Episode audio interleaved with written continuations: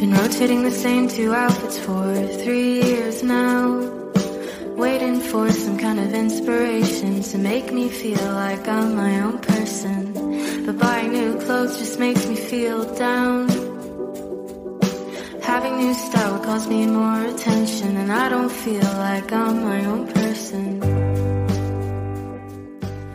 真的探测到了地外文明，那他们的文明等级一定是高于我们的，但可能没有高 那么多。种族有，甚至有社群。到天文就变成地球共同体了。对，但是到其实一个小宇宙的叠加和探索。你在帮小宇宙做广告吗？我是在，我是希望小宇宙能够多帮我们推一推流量。我们出来开会或者聚会，可能相对来说都是我们这个呃个人相关领域的小圈子的人，嗯，很难破圈。呃，去一些气候和英国不一样的地方，对，气候不一样一样的地方，然后没有人，没有人喜欢英国的天气。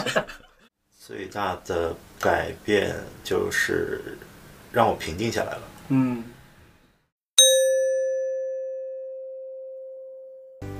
，Hello，大家好，欢迎来到最新一期 JM 幺零幺的频道。JM 幺零幺是一档声音纪录片，记录一百零一位在英国生活和工作的华人。大家好，这里是思绪已经飞扬到半人马星系的 Jerry。大家好，我是 Marcus。让我们欢迎第十位嘉宾，也是一位事先张扬已久的嘉宾，来自牛津大学的刘老师。欢迎刘老师。大家好，我是刘磊。大家好，我在牛津大学物理系做研究工作，然后同时也是红山学社的创始人，很高兴认识大家。对，刘老师，刘老师，你是什么时候来英国的呀？啊、我是二零零八年年初一月份来的，二零零八年。零八年，对我来的比较早一点。对对，当时是因为留学吗？还是因为别的？对，当时是因为留学，当时我正好在国内读的本科，呃，刚毕业，刚毕业，然后就正好英国有机会，然后我就坐着飞机就飞过来了。所以直接来读硕士。对，来读硕士，其实决定也很突然。对没错，怎么会突然？因为本身也是学同一个专业，还是？啊，对，其实也是这样专业。当时我们学校也有这个机会啊，然后正好正好英国有学校在我们那边，它也算是联合办学吧。然后就是说啊，有一部分奖学金，然后就过来了。没错，那其实是跟现在大部分留学生一样，就是来读研，然后就留下来了，啊，对，是这样的，就是一个很很正常的一个途径，非常标准的路径。很标准的路径。对，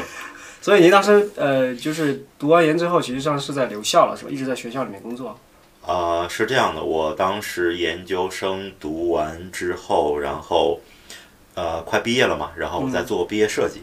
做毕业设计的时候，我的老做毕业设计的老师就是人特别好，然后哦，当时做的这个方向呢，然后觉得还蛮有兴趣的。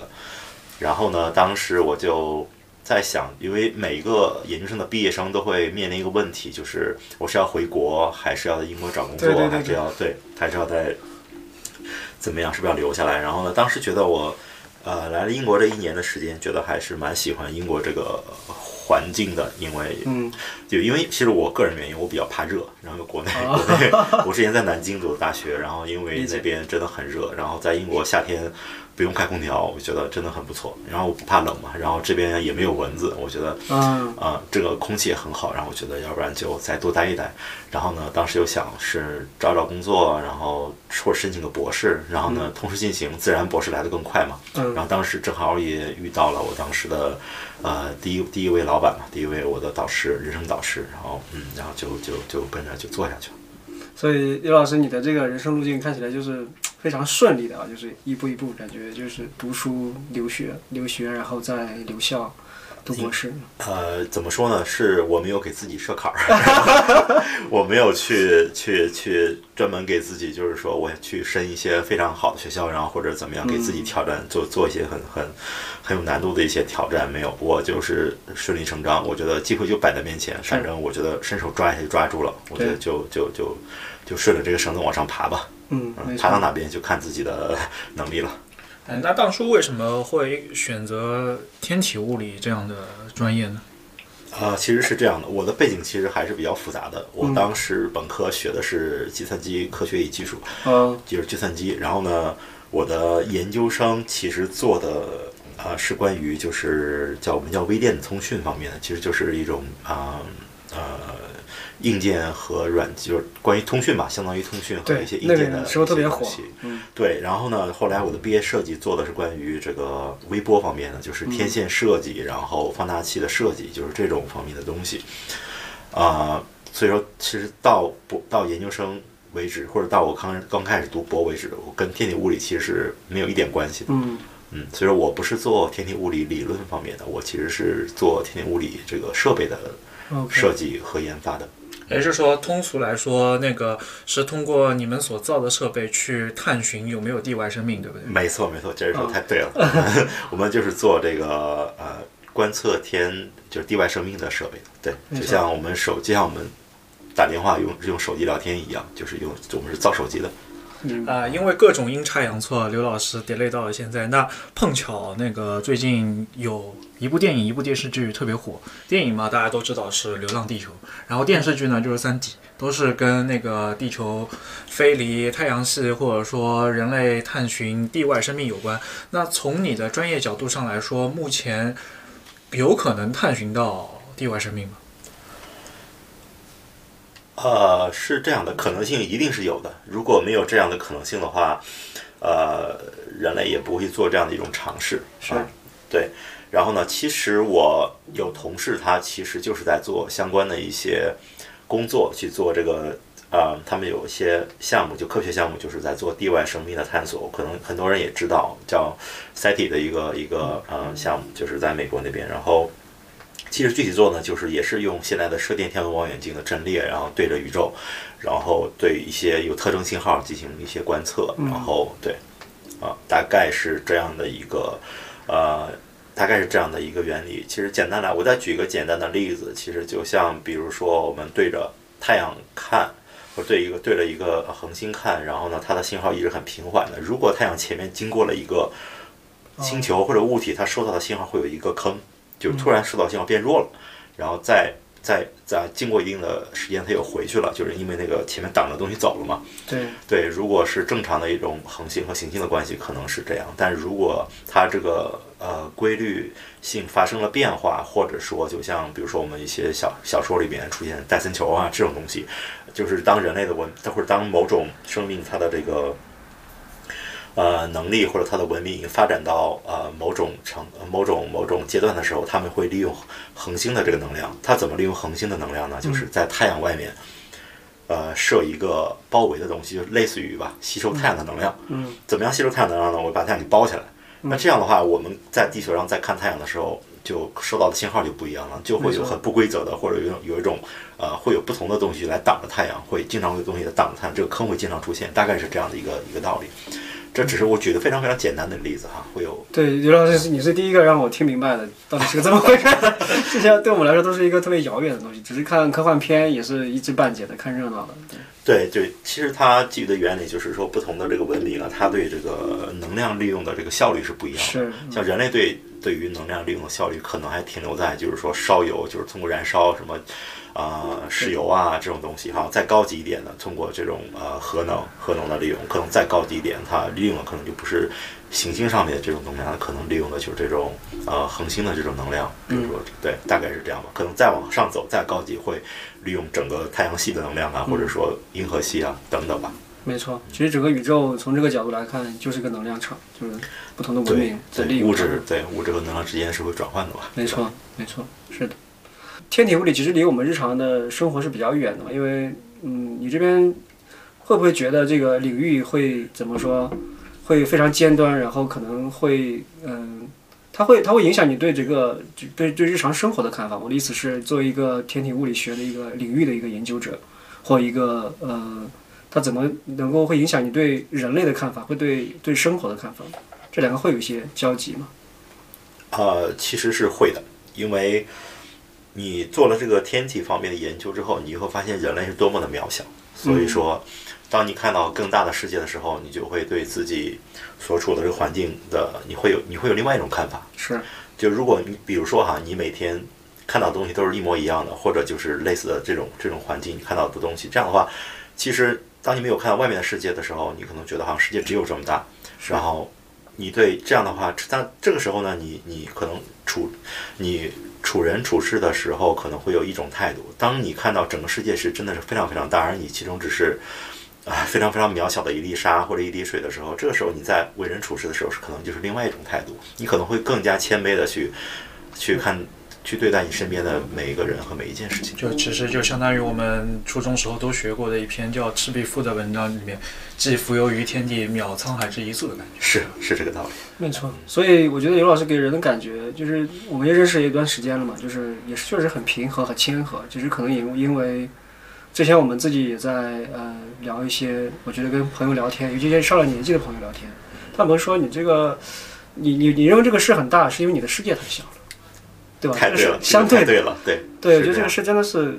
会很改变你很多所谓的人生观、世界观。哎，那刘老师做研究做了那么多年，有观测到过什么有意思的可以跟大家分享的？呃，那些外太空有没有机密在里面？啊，没有机密，没有机密。天文，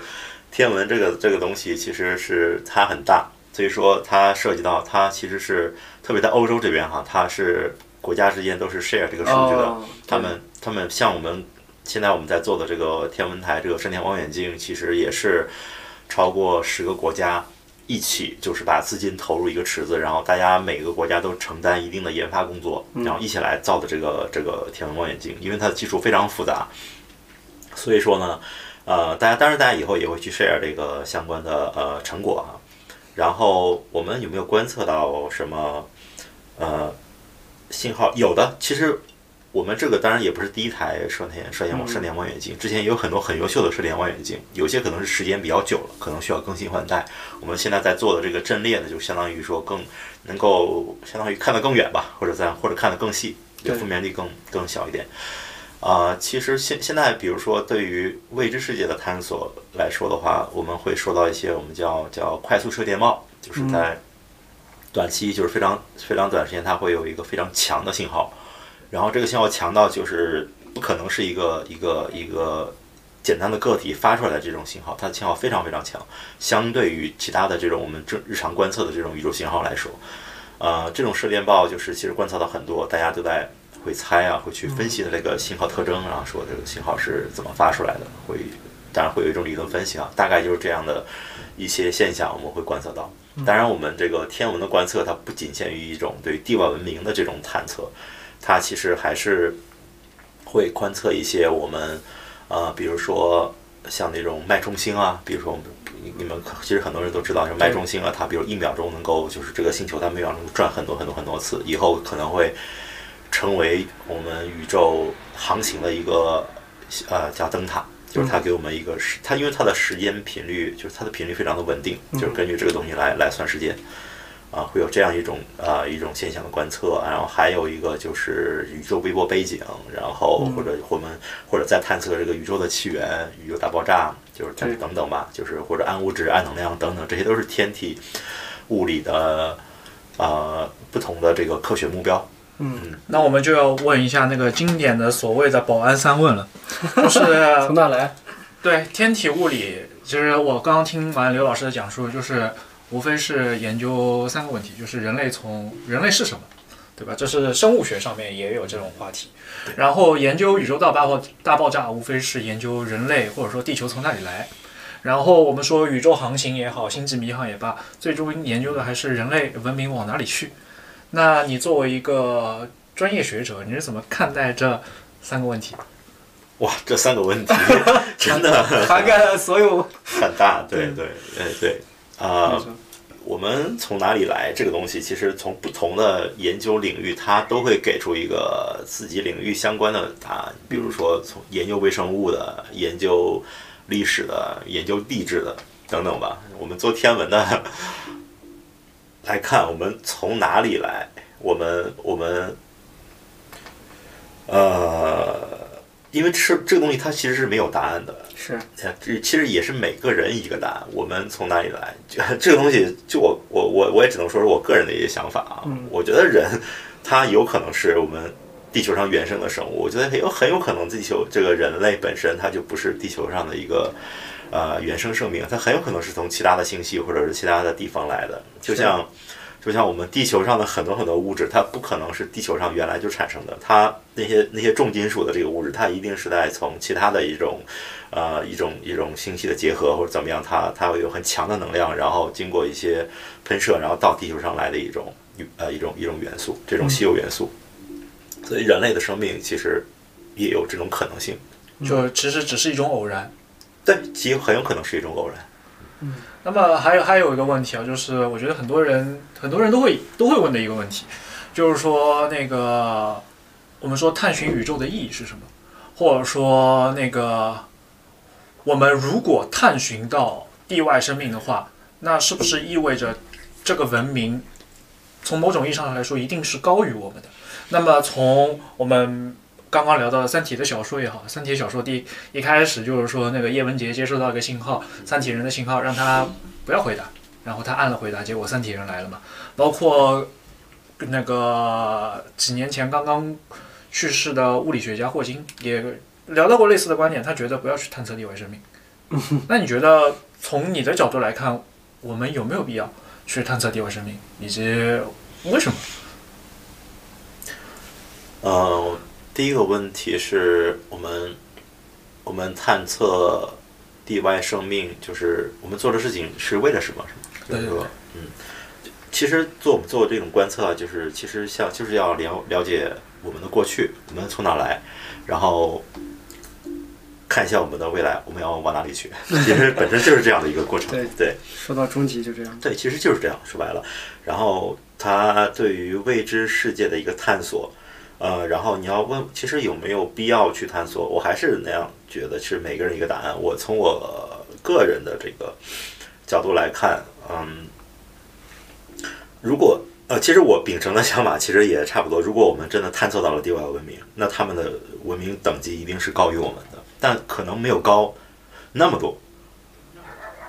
对，就是可能太高的文明，我们可能是探测不到的。啊，也是，我们不知道，我们探测不到它的存在的，极有可能就是它的文明程度可能高于我们一点，然后呢，但是可能就是还在某一个同样的维度上，或者说它可能也可能高了一个维度之类吧。嗯嗯，这个东西我觉得，这个东西我觉得怎么说呢？我听我这个就我个人的这个想法来说，我觉得呃，一定是有这个必要去做这个探测，去做这个了解的，因为你把自己封闭在一个封闭的空间，呃，可能是我个人的性格吧，我更愿意做一些这样的尝试。当然，这个东西就是说，你就像如果按照《三体》这个电影来看的话，你要不要去发这个信号，然后做这个事情？我个人觉得其实意义不大。他们能够找到你的时候，他们自然能找到你。找不到你，我们发的信号是很弱的。其实你想想，宇宙里面这么多像恒星的这种这这种能量，嗯对我们在里边其实只是只是沧海一粟，我们根本就是这个东西信号太弱，真的是太太不起眼了。是，啊，如果我们的这种信号或者我们在地球上的活动能够被轻松的被一些更高级的文明观观测到的话，或者说这个时候，我觉得这这个东西对于我们人类生存本身来说，这不是由我们来决定的。没错。我觉得刘老师刚提了一个很有意思的观点，我我是更想去多聊一下，就是说你提到一点，就是说其实这个所谓的呃地外文明，我们能不能观测到？其实我们只能观测到我们能观测到的，对对吧？它不在一个不在一个层级跟量级的东西，你是看不到的，哪怕就是存在你就在我们旁身边，我们也看不到。所以这个是很有意思的问题，这跟我觉得跟日常生活有点像。我们每个人生活在这个地球上，我们每天见很多人，我们每天也见很多事儿，每天也经历很多事儿，每天在你眼中也出现很多各种各样的东西，但其实你只是看见你想看见的，对对吗？今天我们出去喝咖啡，路上也发生很多事儿，有些我们其实进眼了吗？不尽心。是，所以这个我觉得其实可我们可以放大了说到宇宙，其实放小了说回日常生活也一样，就是我们只能看见我们想要看见或者能看见的东西。所以这个事儿我觉得其实很有意思啊，就是我喜我喜欢把它拉回来，其实两个东西是可微观可宏观的，真的是一个一个东西。对，其实是相通的。其实，嗯所以说过多的担心，其实我觉得没没有太大的必要。对是，其实是，嗯、真的是就是，嗯看起来我们都在，我是做这个事的意义是什么？就是我们非要去探测地外文明，呃，在我看来，我虽然不是这个领域的，我觉得任何一个人，我们都在首先探索自己，然后再探索我我所在的我的小宇宙是啥，我我周边的人和事，我这一辈子的过程，我从哪里来，我要去哪里，我当然都是终点看似一样，但其实也不一样。我们每个人经历都不一样，每个人看到的视角不一样，每经每个人，哪怕当然是有交集的，大家经历的是看同一件事情的视角也不一样。所以这个可能也是每个人自己的宇太阳系或者宇宙，它本身也是另外一个东西。是，我觉得个人来说，我觉得每个人就是有自己的一个宇宙。是，你你的每个宇宙，你在你在影响着，当然你那是你自己的宇宙，你在影响着你自己，同时你每个人都在影响着其他人。对，嗯，这个世界就是每个人的宇宙的叠加。嗯你说的很对，可能这个世界就是一个类似于，你其实一个小宇宙的叠加和探索。你在帮小宇宙做广告吗？我是在，我是希望小宇宙能够多帮我们推一推流量。对，这个说的很对。而而且我留意到刘老师提到了另外一个点，呃，刚才也挺触动我的，但是一个很小的细节，就你刚才提到，其实像你们做的这些这个领域，其实大部分的项目都是各国协作的。对，所以这个细节我觉得很重要。就是我们你看日常的政治生活中，各个国家也很狗血，但是在大家一起来面对更大的太阳系宇宙的探索的时候，大家其实是一个类似于一个项目组的一个一个合作方式，很有意思。这个你愿意多谈一下吗？就是到怎么合作？哦，没问题。在在天文领，呃，我想在天文领域的人工作的人应该都有这个样，这其实蛮应该有这样的一个共识吧，就是。嗯呃，就是其实我们大部分都是在项目互相互相之间合作，然后一起来做了一个观测，就是每其其实就是每人出一份力，对，然后做你最擅长的东西。我个人觉得啊，我觉得可能就是做天文的人知道宇宙有多大，然后知道自己有多渺小，知道自己的能力有多么有有限。所以说我们在尽我们自己能力的有限的范围之内做最大的合作，然后来干出我们能够做的最大的事情。我觉得这个还是我们马老师刚刚讲的一个视角的问题，因为我们可能在这个星球上的时候，我们的视角是有民族的概念，有国家的概念，对，有种族，有甚至有社群到。天文就变成地球共同体了。对，但是到 真的到了天文之后，我们就觉得我们是人类，人类这么一个种族去探寻更加广阔且未知的浩瀚星空。就我我一直是觉得，我我我其实蛮相信一个说法，叫科学的尽头是宗教嘛。那么这个宗教可能是我们目前意义上的宗教，也有可能是呃某种扩大意义上的宗教，因为人他总有两种冲动吧。第一种冲动叫做永恒的寻找造创世神在哪里，嗯，就我们到底是从哪里来的这个问题。对，所以我们有了天文这个东西。有些呢，他是永远的想要去成为别人的创世主，对吧？我们说小到那个生宝宝，大到那个可能想要做一个什么 leader 这种，他某种意义上他都是有一种创造的一种本性在里面的。嗯，那么从呃探探寻天文的角度，我是我还是觉得就是我们人类它本身就是一个很小很小，你如果放大到整个宇宙的话，我们不过是一个尘埃罢了。那么我们去从尘埃去找一块石头，我们或者说我们怎么样把沙聚作一种塔，可能是沙。如果沙真的有那个，如果沙真的有思想的话，那可能是沙真的想要去做的一件事情。嗯，是的，没错，我觉得这这这一块解释也很对，就是说，呃，再换个角度，就是同一个问题来看，嗯，就是我我始终有一个观念，我就在刘老师这里得到一些印证。当然，人始终会自我证明啊，就是就自己打广告。我觉得就是就是我始终有个观念，确实认为在就是其实所有的问题都在都在在一个维度是问题，在另外维度永远不是问题。所以你给我我从你这里看到一个东西，我觉得特别让我有感受，就是说。对，那我们看到了所谓的国家的概念、民族的概念、家庭的概念、同事的概念、纠纷、敌人什么这些东西，其实都在一个层面。在这个层面，你再换一个维度，这些问题都不是问题。所以我觉得刘老师你很幸福，因为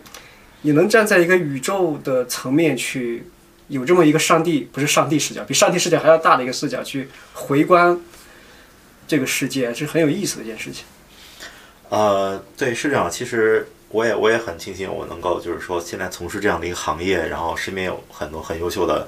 呃同事、老师，然后在能在不同层面给给自己的这个人生观和世界观有一定的影响，然后来可能就来来重塑我的这个人生观和世界观，这是我我个人比较比较幸运的一件事情。当然，就是说，呃，在这个同时，就像刚才啊、马老师说的。当不同不同呃不同维度的这个呃生物吧或者人吧，你可能思考问题的时候，可能在一个维度它是它是问题，在换一个维度可能就不是问题了。可能我希望就是大家更能够争取能够站在一个更高的维度去去去看一些事情，可能这个世界会少了很多矛盾。没错，因为我们日常就谈人生观、世界观、价值观，你多了一个宇宙观，这个 没有这个这个不是我的，所以你应该是这个不是我的达官贵人，四个官，所以这个确实是，我觉得真的是就是我们，所以以前我们创业讲站高一线，其实跟生活也是一样，站高一线可能能解决很多问题，这个真的是一个很好的一个一个点。嗯对那任何飞扬的思想，最终还是要拉回到现实的引力当中，因为现实还是挺迷人的。那个我们刚刚讲完了一些那个浩瀚星空的一些，就是我们对对于浩瀚星空的探索。我们接下来讲一点真正那个脚踏实地的东西。就刘老师有两个身份嘛，第一个身份是天体物理从业人员，是一名呃教师；另外一个身份呢，其实也跟教师相关了，就是跟我们的呃，就是跟浩老师，呃，在疫情期间一起搞了那个红山学社。然后我们想从刘老师的角度来听听红山学社的一些趋势。OK，好的，呃呃，现在的观众可能有一些可能还不太了解红山学社，我简单简单我简单呃介绍两句，就是红山学社是我好心在啊、疫情开始的时候，二零二零年四月份的时候，呃成立的一个华人的一个呃知识分享平台。当时因为是在疫情来了嘛，所以我们都是在线上，所以我们的呃初中呢，其实当时我们两个都是老师，然后大家就这学生们嘛，就是因为疫情来了，不能上课了，都跑到对不能线下上课了，都走到了线上。然后呢，这样的一个变化呢，让很多学生都有一些啊、疑问，对于未这这种这种未知的这种恐惧吧，或者不知道该怎么办。然后呢，我们作为老师就呃尽我们的所能，然后去帮助把自己知道的呃所有东西去告诉这些学生，让大家就是说告诉之后要知道怎么办，不要慌等等。然后呢，在同时我们呃利用这样的一个机会，我们就会邀请就身边的一些呃朋友吧，就也都是一些老师啊，还有一些呃业内的从业人员，跟大家在线上做一些分享，让大家在呃线下之余会有一些事情做，就是不要就是对，可以可以充充电吧，对吧？就是啊、就上网可以除除了看一些很没有营养的东西，还能去去听一些就是一些讲座。然后其实这个后来想想，这个其实对于很多的学生来说，这个资源其实还是很宝贵的，因为很多的啊。之在疫情之前，很多这种这样的这种分享和讲座，像这种级别的老师，其实不是每天或者每周都可以听到的。可能像在疫情之后，反而会更方便一些，可能会以更高的频次会听到来自于不同领域的这些老师的一些分享。大概就是从这样的一个初衷，就一直往下，我们就就没有停下来。其实我认识刘老师也是因为红山学社，然后最最早我们在 Clubhouse 一起对 有聊过话题，然后再后来认识郝老师，认识刘老师。然后黄山学社给我的触动就是说，嗯、我没有想到我们在英国有这么多嗯、不同领域的从事不同专业的老师，华人老师。然后有这么多，真的是很多。之前我们不是在郝老师那期也提到过嘛，有些什么希伯来语是吗？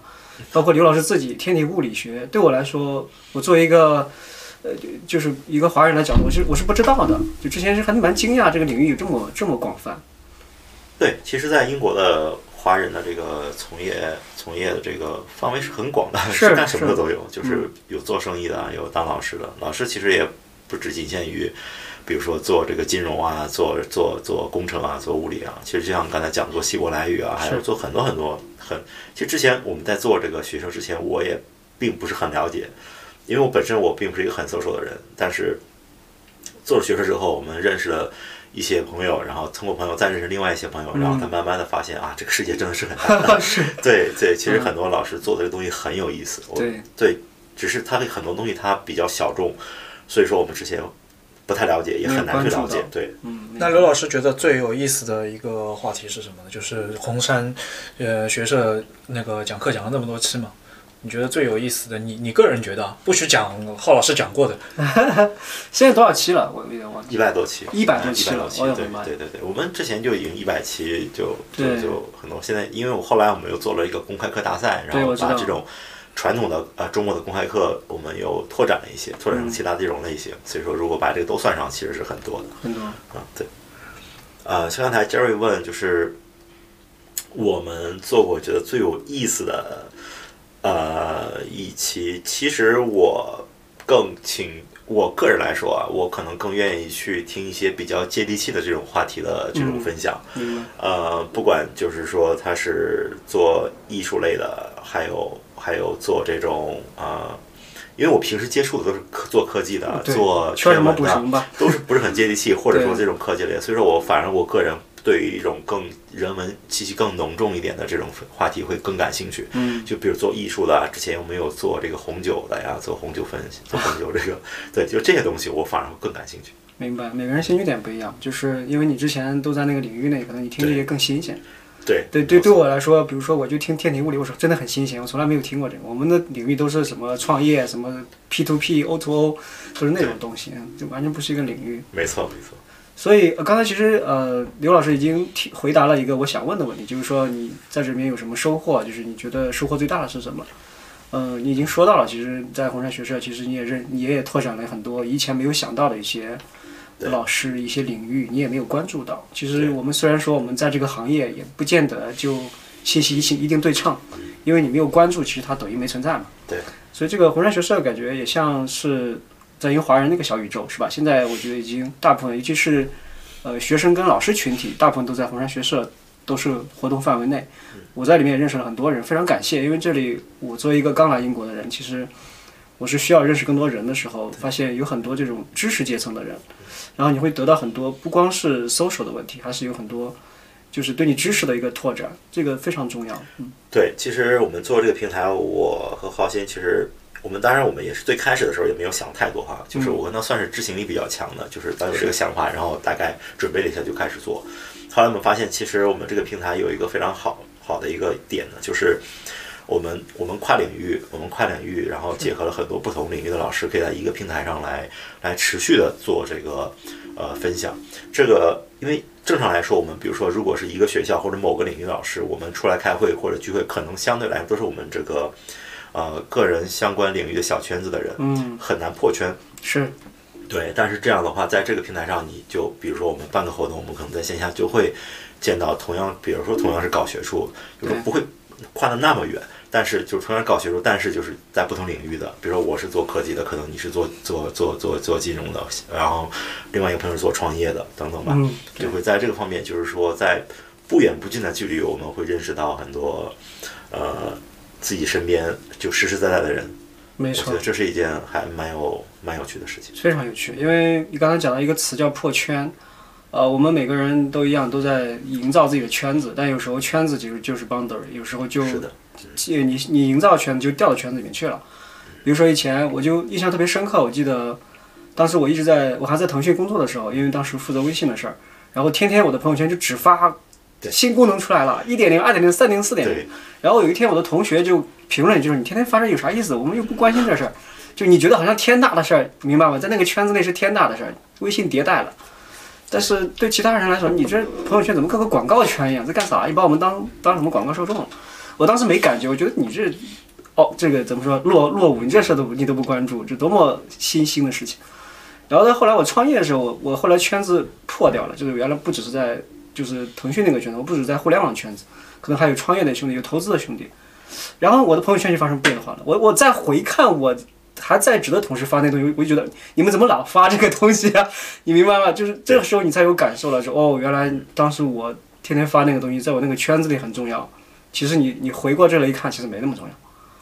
对，我觉得非常有感受。你说那个破圈这个这个事情，这其实又回到了刘老师一开始所说的话题，就是当我们所关注非常眼前的东西的时候，我们好像觉得每一件事情比天还要大。对但是我们跳出了这样一个啊、就是本来所在的角色，重新去审视之前的那些啊、之前的那些身份也好、标志也好、符号也好，你就会觉得尘埃而已。只是你生活中所关注的一些非常非常小的部分，除了微信迭代之外，其实还有非常很多有意思的事情。没错，对对，就其实如果你一直在一个地方待着的话，就很容易在一个小圈圈里打转，对，然后呢，就是出不来，这样的话很容易进入一个死循环。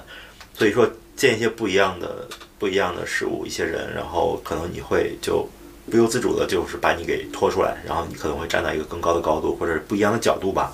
然后去看待同样的一个事情，可能会有一个不一样的想法。没错，对。比如今天你说刘老师来接受我们俩的采访，我一个创做创业，以前是搞法律的，他一个做投资的，我我我我我写足球啊、又是一个又是一个作家，什么很多角色，然后你是做天体物理的，就本来就是不搭嘎的三个东西，从行业领域，从年纪，反正都不搭嘎的东西，怎么会在一起聊这个事情？这本来就是一个破圈的事儿。是的，然后你让我想到一个东西，我觉得很有意思。咱们一开始聊了天体物理，你是做设备去去天文望远镜去探测地外设备，让我感觉到我们在聊红山学社的时候，感觉红山学社好像也算是一种探测破圈设备、测破圈这个领域的这么一个设备，它在不断的帮助知识领域或者是教育者再去不断的去破圈，帮助学生，帮我这种创业者。我也破圈了，我认识了这么多博士，我从来没有见过这么多博士，你知道吗？就在红山学社，个个都是博士。然后好像问我第一句话说：“我不是博士，不好意思，只是个硕士。”所以，就这个，我觉得红山学社在这个领域上是不是也有点像，就是在给大家搭建了一个平台，帮助大家去破圈，去探测新的东西。是的，马老师，我觉得你这话说的也是我们之后，我们我们在做了学社之后，我们慢慢总结总结之后发现的一个事情，也是我们在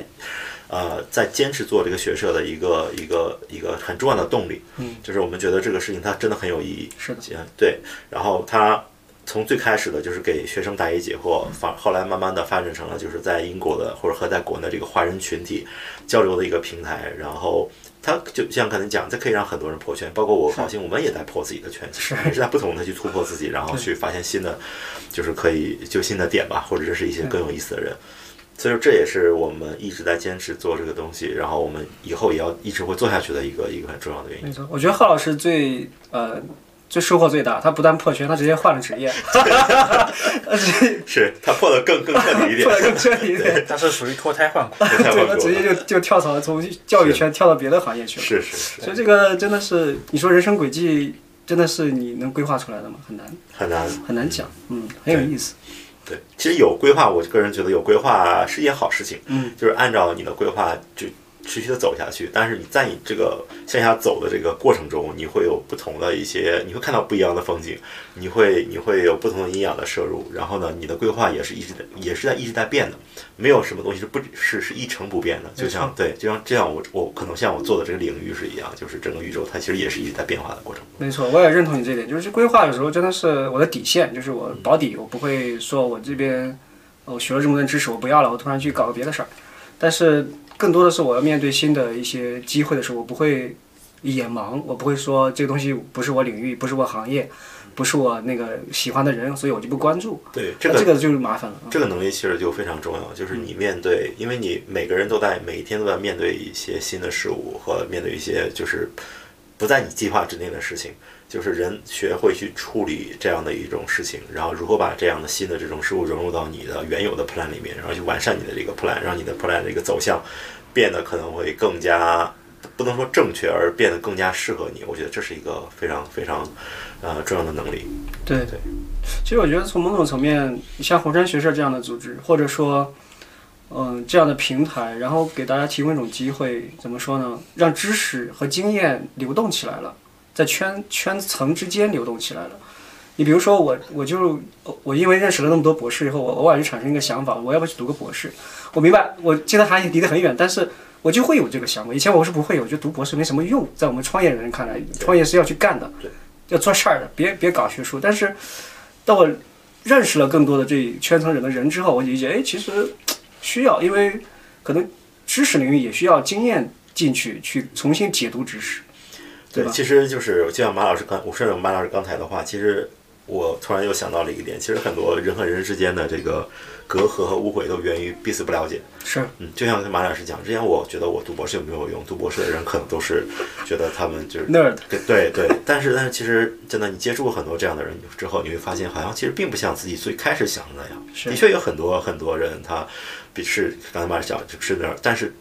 还有很多人，他其实非常的聪明，非常的非常的灵活，非常的没错，对他他依然是博士群体里面非常重要的一个组成部分。没错，对，是，对，其实那个英国一直有首诗嘛，叫那个没有人是座孤岛，嗯，就是说我们那个人类的命运应该连接在一起。对，但从个体的角度来说，每个人就是一座孤岛。因为如果我们不去交流的话，没有人知道对面那个人是谁，也没有人知道对面那个人擅长是什么。你可能永远只是活在自己的那口井里面，然后不愿意去接触别人。但我觉得红山学社它很大的一个意义在于，呃，你就看他，你就看红山学社自己的成长，从一开始，呃，都是 PhD，都是学者，到后面像我，对，像我们这种歪瓜裂枣都能 都能都能去讲课，我也去讲过啊，对吧？然后，然后再到现在，更多的和一些啊更大的领域，包括和一些准 PhD 啊，或者说跟更多的学生而非学者，嗯，来交流，就是这本身也是一种说红山学社，它相当于把木头砍下来，把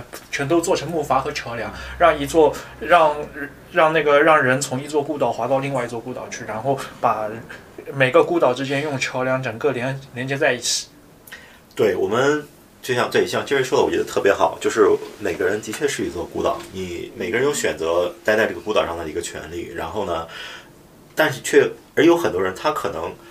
他并不是愿意待在自己的孤岛上，他想要去别的岛上看看，但是他可能没有这样的一个机会。所以有可能学社在做的一个很重要的事情，就是给大家提供这样的一个机会哈，就是不是说去非得逼着每个人你一定要去别人岛上去走走看看，强去强迫消费啊，但是就是说你有这样的一个机会，你想去的时候，你前面有你有你有一条船，你有一个桨，你可以坐在船上划过去。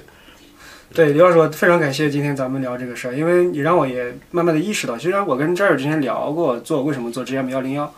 其实我们我们在干什么？其实让我意识到一点，其实我们在嗯，因为人不但是个孤岛，人还不断的包装孤岛，它不这个包孤岛不单是个孤岛，它还有很多衣服和包装。就这个东西，我们在干什么？我们是希望尽量在给每个人提供一个机会去去卸下包装，一点点吧。那我不我不期待每个人能够在我们俩面前能够卸下包装，不太可能，因为我自己也在包装自己一样的。但是，比如说两个小时、一个小时的聊天里面有那么十秒钟、五秒钟，大家是在展露内心的一点点东西就够了。我们在告诉大家，你是在一个孤岛，不，我没有告诉任何人，只是说我们让大家去在聊天的过程中去，我们去探索一百零一个孤岛，去想探寻一百零一个孤岛，只是想去看一看，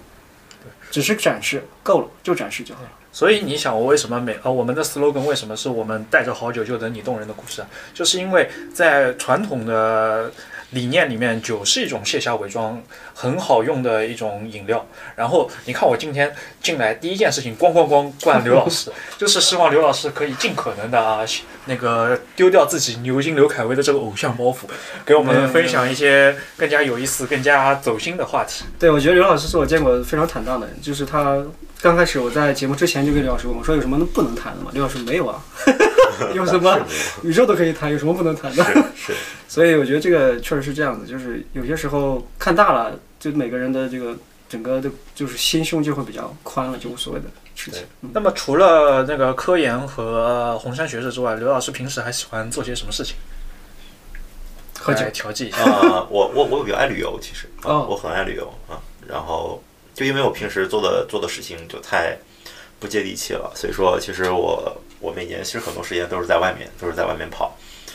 啊、我我去过很多地方，就是，但是我我还没有太多的勇气勇气去去做一些很探险的一种事情啊，但是我可能经常会去，就是最多的可能就是欧洲啊，因为比较近嘛，因为时间上也比较允许。没错，然后之前会去亚洲啊，然后亚洲的一些国家，我去都去的是非常频繁的。嗯，就是你去那么多地方，嗯，有没有让你嗯怎么说？嗯，你你去是一个什么样的？我的意思是说，就就去玩吗？还是说就是有一些特殊的目的在里面？还是纯粹走一走？呃，应该有不同的一些理由，比如说呃，去一些气候和英国不一样的地方，对，气候不一样一样的地方。然后没有人，没有人喜欢英国的天气。对，是这样。对，其实英国，我其实还好，我我是愿意在英国这样的天气下生活的，就是它会让人冷静下心来冷静思考。对这个是我觉得可以选择长期生活的地方。但是我觉得会在停待段时间之后，我更愿意可能就是说选择一个，比如说呃有海的或者温暖一点的地方，嗯会去待一段时间。然后呢，或者我再选择去，比如说呃一些完全风土人情和文化完全不一样的地方，比如说泰国呀、日本呐，或者是比如说这等等这些亚洲国家的这种地方，然后去待一待，看一看，就是你就会了解到不同地方人的这个风土人情，他们的一些想法都是不一样的。没错，但我捕捉到一个比较有意思的地方，刘老师喜欢去海边，呃，因为像我们这种就是搞不搞不太清楚，没有办法一天到晚不仰望星空的人，我们就会。你是来自于上海看不见海的地方？不不不，我我我的点是在于什么呢？就是在于就是我我是一个非常去喜欢去海边的人，哦，当然可能因为我本身就是个水生生物，嗯，OK，呃，当我在面对海的时候，我会意识到就是。你想半夜大概就也不是半夜，晚上九十点钟的时候，你可能就一个人听着海浪声，然后可能凌晨四五点起来，然后那个出去看日出，看着那个呃，就是太太阳从海平线上慢缓缓升起，你会觉得那个我这个人是非常非常的渺小，整个天地之间可能只有海浪的声音，还有有可能还有海鸥的声音，对，对吧？就没有什么人的声音了，就那么。刘老师会不会某种意义上潜意识里面也会有这种相通之处？就是说，你觉得大海和宇宙之间有没有什么相通之处？有，杰瑞说的很对。呃，我我之所以喜欢去海边，其实有一个很重要的原因，就是因为我从小我生活的地方就没有海这个东西 咱俩从小没有见过嘛，对吧？对，所以说就本身就对这个东西就比较新奇。然后后来就是有机会去去去去海边可以走走看看的时候，然后就觉得哎，这个东西是不一样的。然后呢？然后呢，会就像杰瑞讲，可以根据自己的这种呃，我可以比如说早上，我可以很早很早，太太阳没有出来的时候，跑到海边就等着去，可以看看日出的感觉。就这个真的是对于我们这种不在海边呃生活的人是很震撼的。是对，这是一个很震撼的事情。所以说，就是他直接对他可以从这个从你他从这个怎么说呢？从你的从物理层面能够震撼到，就他他让你觉得哇，真的是是是哇这种感觉。对眼前的奇观是吧？对你让我想起来我当时。我也是个旱鸭子，以前我是陕西人，你知道吗？北方，正宗北方。然后第一次去深圳，就是唯一的愿望看一下海。然后那天我是去参加面试，当时去找律找律所的工作。然后面试完以后，我就直奔海边，我就直接问那当地人，我说哪里有海？他说坐那个公交车去，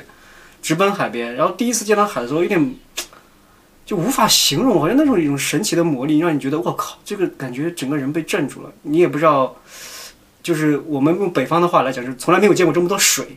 我都不是说海，说没有见过这么多水，你明白我意思吗？是的。然后我爸第一次去跟我来去深圳来看我，也是这个感觉。他说这么多水啊，就是我们都是用这样来形容的，因为比较旱嘛。是。北方对。对，就看海，其实就是在英国。我刚来英国之后，我就当时我在纽卡斯那边，我觉得非常震撼啊，因为旁边就是海，嗯，而且还有细沙滩。是。然后觉得哇，这个海很漂亮。然后我觉得这海水不一样。但是呢，呃，后来就是。就后来去了欧洲，发现其实海和海也是不一样，嗯，就是阳光沙滩的感觉，就是有一种在在在南欧，在欧洲那边，就是在夏天的时候，对这个时候的海的感觉就有一种有一种完全与北方的海是不一样的感觉，对。对我，因为刘老师某种意义上也算是我的师兄嘛，那个我们刘纽卡大概离离市中心半个小时的地铁，对，那个那个那个那个什么毛斯的那个地方，然后那个。我我之前一直喜欢做一件事情，什么组织同学，然后去海边篝火。然后有一天，有一天我带了不烧烤，有一天我带了个本子，带一张，带了支笔。嗯。然后我就说那个，来，我们我们现在做一个仪式，每人发一张纸，然后把那一年读书那一年最遗憾的事情写下来。写完之后，然后大家都写完了，对吧？OK，我们把它烧了。然后烧完之后，我们就。OK，这个仪式到此为止，这件事情我们不再遗憾。我觉得海它是一种非常，它有一种魔力，就是说，我们说我们一直在提到英国这个地方，我们十七嘉宾差不多大多数都提到了包容这两个字。对，海是水是最包容的东西，嗯，海洋是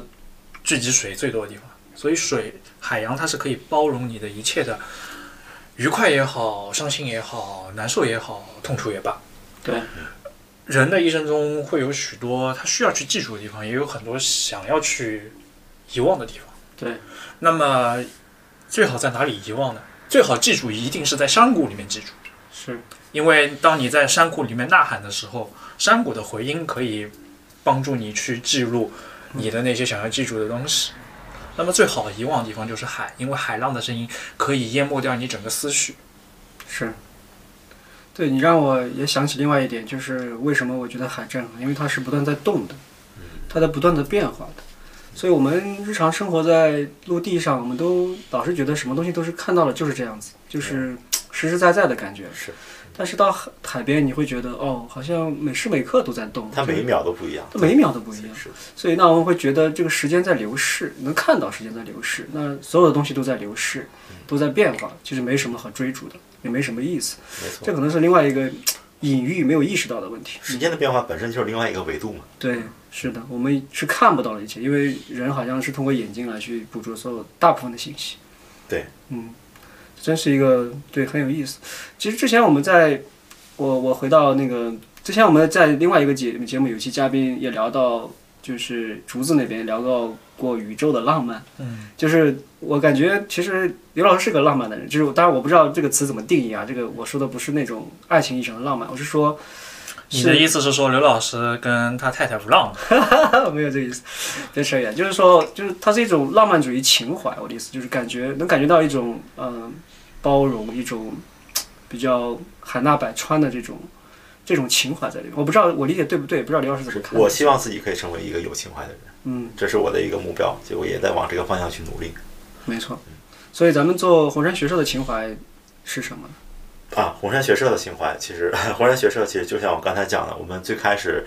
我们最开始做的时候，并没有说有一个非常远大的目标，我们以后要上市要干嘛。其实我们最开始的初衷就非常简单，就是我我们的情怀就在于帮助呃我们我们身边的这个华人留学生，这种留学生真的是在英国这边，呃，虽然英国这个社会是一个很包容的一个社会，但是呃。在社会里面就会需要，你会有会会遇到困难，会需要帮助。就是我们想成为那个能够包容别人、能够帮助别人的这个这个这个能量。然后呢，就因为这样的一个初衷，就就就开始坚持下来了。没错，是。所以在英国的华人朋友，尤其是学生朋友跟老师朋友，如果需要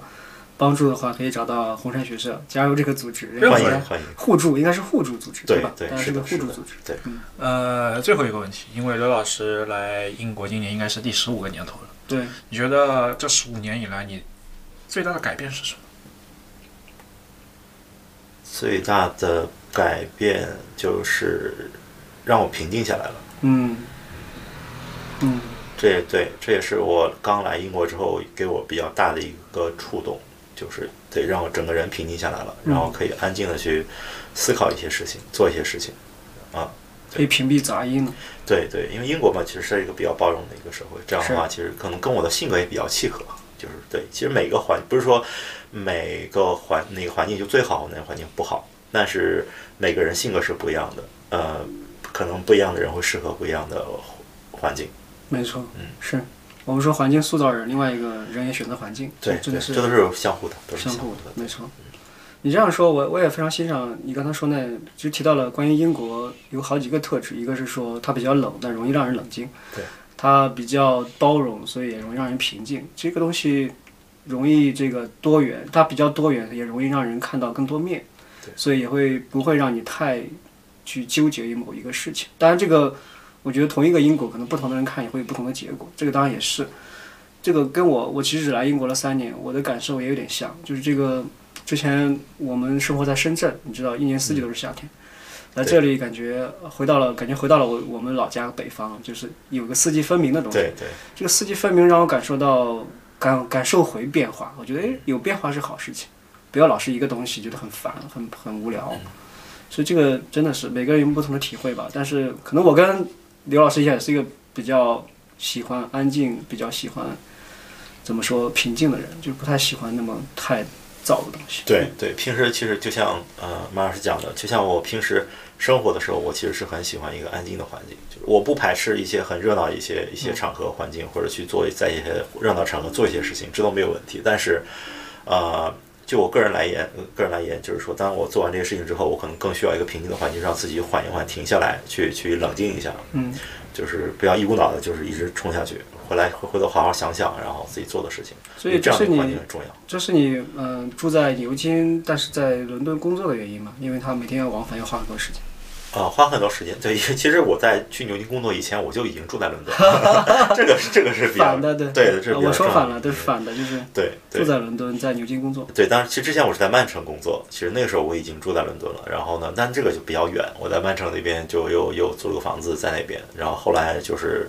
觉得还距离还是太远了，然后我后来就选择了往南走，然后就也是就像我刚才讲，我机缘巧合吧，反正就遇到了，我也比较幸运，然后遇到了呃那个呃牛津大学的这个机会，然后我就、就到了那边。没错。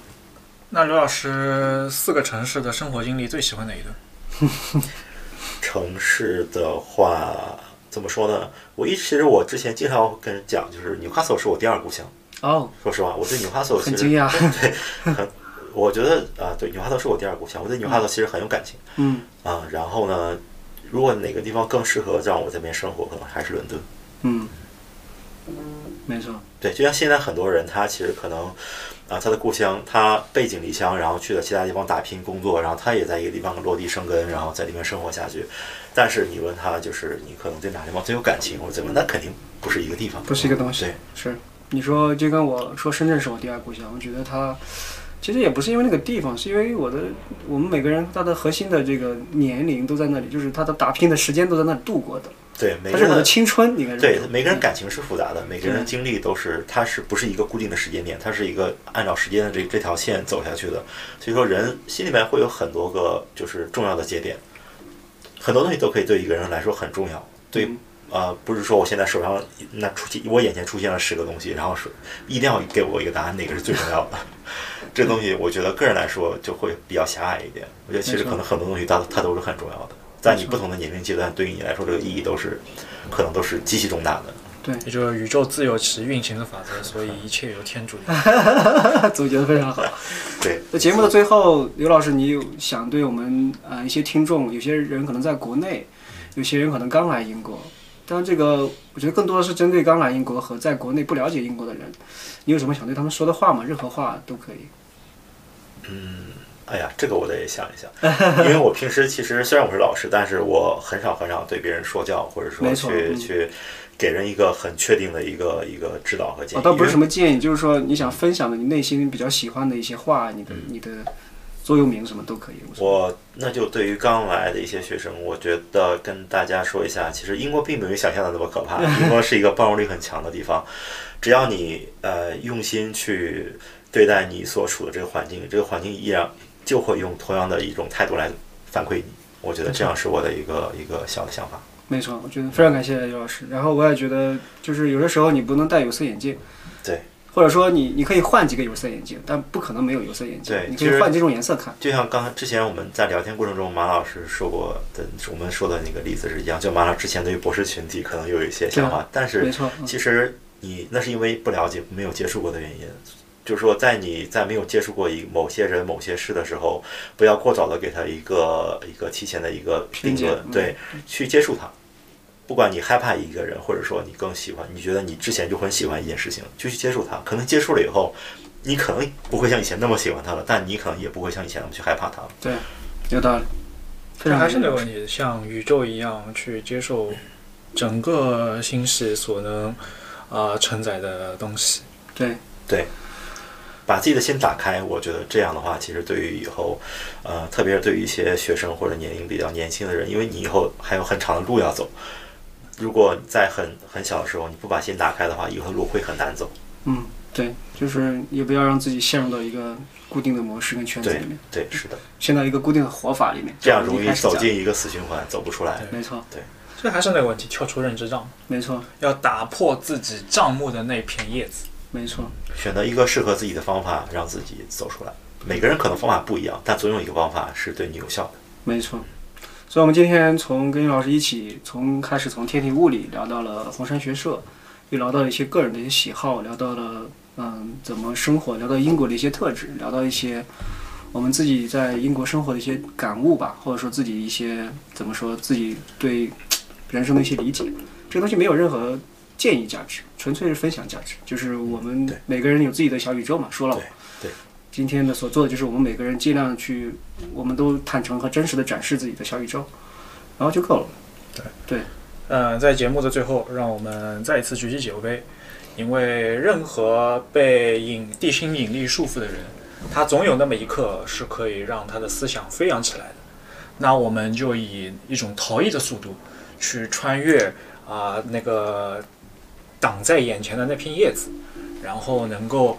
跳出自己的认知障，去认识更广阔的宇宙。谢谢刘老师的，谢谢刘老师的呃参与。感谢杰瑞，感谢马老师，感谢刘老师，感谢刘老师。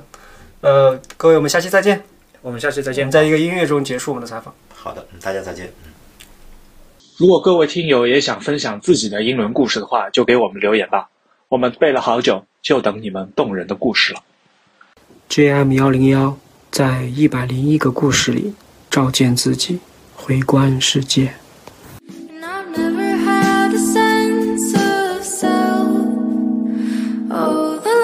stay here the more things worsen and i'll never be